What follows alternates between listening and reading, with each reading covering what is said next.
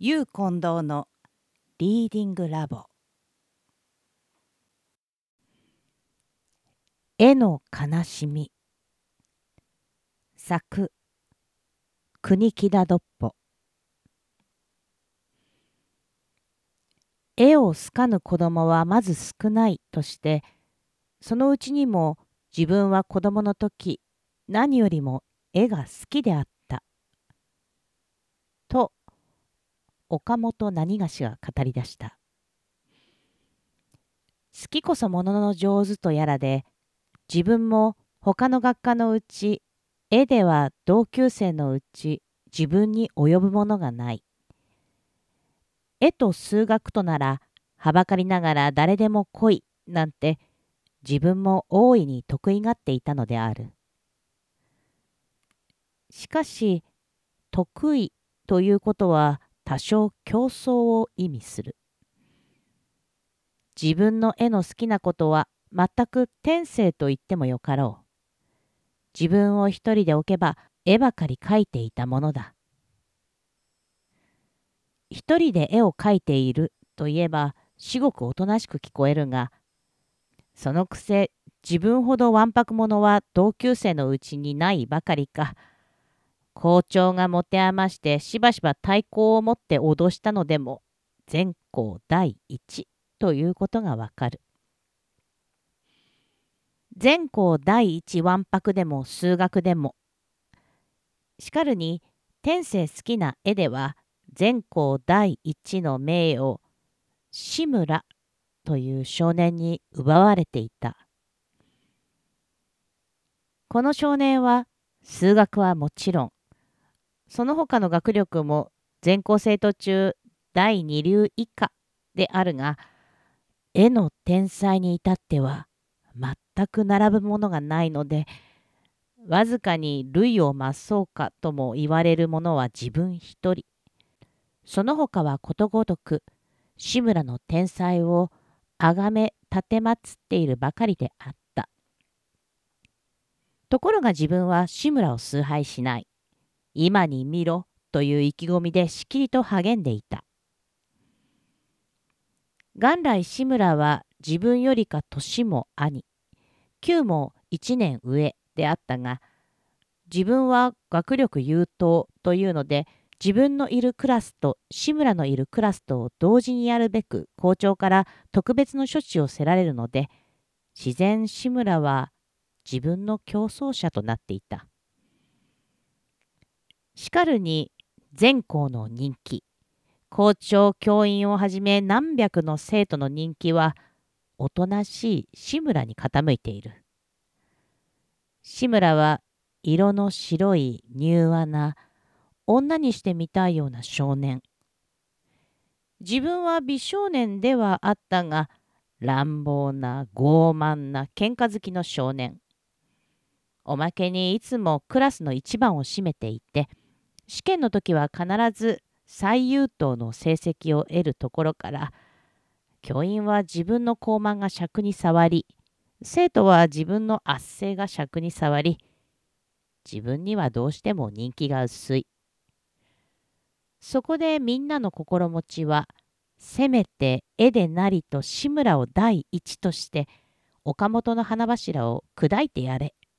というつもりであった。自分はよくこの消息を返していた。そして心中密かに不平でならぬのは志村の絵必ずしもよくできていない時でも校長をはじめみんながこれを激賞し自分の絵は確かに上出来であっても様で褒めてくれない手のないことである。子供ながらも自分は人気というものを憎んでいた。ある日、学校で生徒の制作物の展覧会が開かれた。その出品は主に習字、図画、女子は仕立て物などで、生徒の父兄姉妹は朝からぞろぞろと押しかける。とりどりの評判。制作物を出した生徒は気が気でない。皆そわそわして展覧室を出たり入ったりしている。自分もこの展覧会に出品するつもりで絵紙一枚に大きく馬の頭を描いた。馬の顔をハスに見たところで無論少年の手には余る画題であるのを自分はこの一挙によってぜひ志村に打ち勝とうという意気込みだから一生懸命学校から宅に帰ると一室にこもって書く。手本をもとにして生意気にも実物の写生を試み幸い自分の宅から一丁ばかり離れた桑畑の中に借場屋があるので幾度となくそこの馬屋に通った。輪郭といい陰影といい運筆といい自分は確かにこれまで自分の書いたものはもちろん志村が書いたもののうちでこれに比ぶべき出来はないと自信してこれならば必ず志村に勝つ。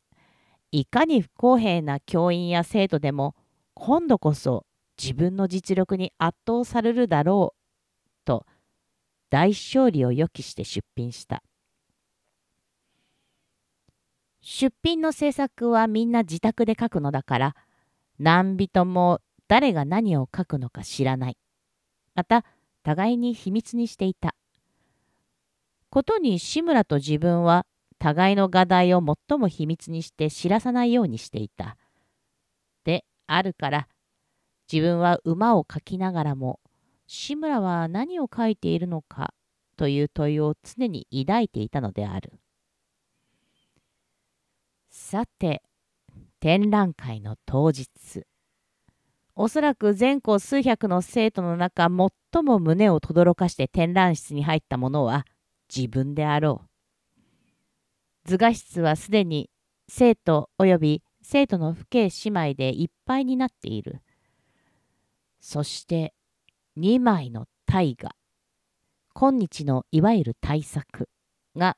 並べて掲げてある前は最も見物人がたかっている。2枚の大河は言わずとも志村の作と自分の作。一見自分はまず荒肝を抜かれてしまった。志村の画題はコロンブスの肖像ならんとは。しかもチョークで書いてある。元来学校では鉛筆画ばかりでチョーク画は教えない。自分もチョークで書くなど思いもつかんことであるから絵の良し悪しはともかくまずこの一時で自分は驚いてしまった。その上ならず馬の頭と自然面を覆う堂々たるコロンブスの肖像とは一見まるで比べ物にならんのである。かつ鉛筆の色はどんなに巧みに描いても到底チョークの色には及ばない。画題といい色彩といい自分のは要するに少年が描いた絵志村のは本物である。技術の公説は問うところでない。上げて掲げて持って囚人の展覧に灯すべき政策としてはいかに我慢強い自分も自分の方がいいとは言えなかった。さなきだに志村崇拝の連中はこれを見て看護している。馬もいいが、コロンブスはどうだ？などという声があっちでもこっちでもする。自分は学校の門を走り出た。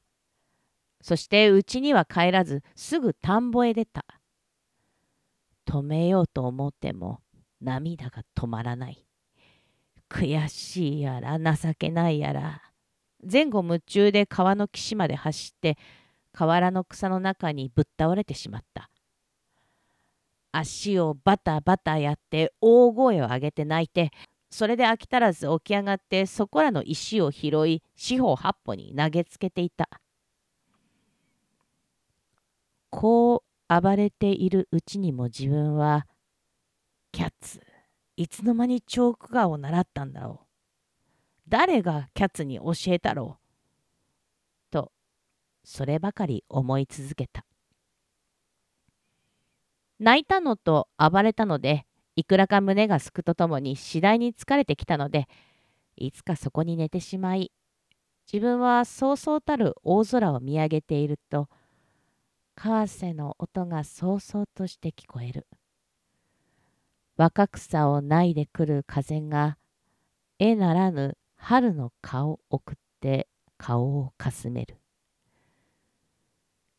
いい心持ちになって自分はしばらくじっとしていた。が突然「そうだ自分もチョークで書いてみようそうだ!」という一年に打たれたのでそのまま飛び起き急いで家に帰り父の許しを得てすぐチョークを買い揃え画板を引っ提げすぐまた外に飛び出したこの時まで自分はチョークを持ったことがないどういうふうに描くものやらまるで不安内であったがチョークで描いた絵を見たことはたびたびありただこれまで自分で描かないのは到底まだ自分どもの力に及ばぬものと諦めていたからなので志村があのくらい描けるなら自分もいくらかできるだろうと思ったのである。再び千の川端へ出た。そしてまず自分の思いついた画題は水車。この水車はその以前鉛筆で描いたことがあるのでチョークの手始めに今一度これを写生してやろうと包みをたどって上流の方へと足を向けた。水車は川向こうにあってその古めかしいところ木立の茂みに半ば覆われている塩梅、ツタガズラが這いまとうている具合、子供心にも面白い画題として心得ていたのである。これを対岸から映すので、自分は包みを降りて河原の草原に出ると、今まで川柳の陰で見えなかったが、一人の少年が草の中に座ってしきりに水車を射精しているのを見つけた。自分と少年は四五十軒隔たっていたが、自分は一見して志村であることを知った。彼は一心になっているので、自分の近づいたのに気もつかぬらしかった。おやおや、キャツが来ている。どうしてキャッツは自分の先へ先へと回るだろう。いまいましいやつだ。と大いに尺に触ったが、さりとて引き返すのはなお嫌だし、どうしてくれよ。とそのまま突っ立って志村の方を見ていた。彼は熱心に書いている。草の上に腰から上が出て、その立てた膝に画板が寄せかけてある。そして川柳の影が後ろから彼の全身を覆い、ただその白い顔のあたりから肩先へかけて柳を漏れた薄い光が密かに落ちている。これは面白い。キャッツを映してやろう。自分はそのままそこに腰を下ろして志村その人の射精に取り掛かった。それでも関心なことには画板に向かうともはや志村もいまいましいやつなどと思う心は消えて書く方に全く心を取られてしまった。彼は頭を上げては水車を見また画板に向かうそして折々さも愉快らしい微笑を頬に浮かべていた。彼が微笑するごとに自分も我知らず微笑せざるを得なかった。そうするうちに志村は突然立ち上がってその拍子に自分の方を向いた。そして何にも言い難き柔和な顔をしてにっこりと笑った。自分も思わず笑った。君は何を書いているのだ？と聞くから、君を射精していたのだ。僕はもはや水車を書いてしまったよ。そうか。僕はまだできていないのだ。そうか。と言って、志村はそのまま再び腰を下ろし、元の姿勢になって、書きたまえ。僕はその間にこれを直すから。自分は描き始めたが、書いているうち、彼をいまいましいと思った心は全く消えてしまい、かえって彼が可愛くなってきた。そのうちに書き終わったので、できたできた！と叫ぶと、志村は自分のそばに来て、おや？君はチョークで書いたね。初めてだからまるで絵にならん。君はチョーク画を誰に習った？そら、先だって東京から帰ってきた奥野さんに習った。しかし、まだ習いたてだから何も書けない。コロンブスはよくできていたね。僕は驚いちゃった。それから2人は連れ立って学校へ行った。この以後、自分と志村は全く仲が良くなり、自分は心から志村の天才に服し、志村もまた元来がおとなしい少年であるから自分をまたなき法友として親しんでくれた。二人で画板を携え野山を射精して歩いたことも幾度か知れない。間もなく自分も志村も中学校に入ることとなり故郷の村落を離れて県の中央なる何菓子町に起立することになった。中学に入っても2人は絵を描くことを何よりの楽しみにして以前と同じく愛友のって写生に出かけていた。この何菓子町から我が村落まで七里もし車道を行けば13里の大回りになるので、我々は中学校の寄宿舎から村落に帰るとき、決して車に乗らず、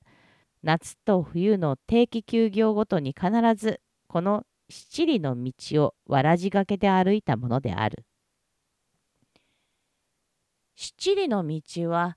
ただ山ばかり、坂あり、谷あり、渓流あり、淵あり、滝あり、村落あり、児童あり、林あり、森あり。寄宿舎の門を朝早く出て、日の暮れにうちに着くまでの間、自分はこれらの形、色、光、趣をどういうふうに描いたら自分の心を夢のように閉ざしている謎を解くことができるかと、それのみに心を取られて歩いた。志村も同じ心。後になり先になり2人で歩いていると時々は路傍に腰を下ろして鉛筆の写生を試み彼が立たずば我も立たず我筆をやめずんば彼もやめないという風で思わず時が経ち驚いて2人とも次の一里を駆け足で飛んだこともあった。次来数年。志村はゆえありて中学校を退いて村落に帰り自分は国を去って東京に留学することになりいつしか2人の間には音信もなくなってたちまちまた45年経ってしまった。東京に出てから自分は絵を思いつつも絵を自ら描かなくなりただ都会の大化の名作を見てわずかに自分の絵心を満足させていたのである。ところが自分の二十歳の時であった。久しぶりで故郷の村落に帰った。宅の物置にかつて自分が持ち歩いた画板があったのを見つけ同時に志村のことを思い出したので早速人に聞いてみると驚くまいことか。彼は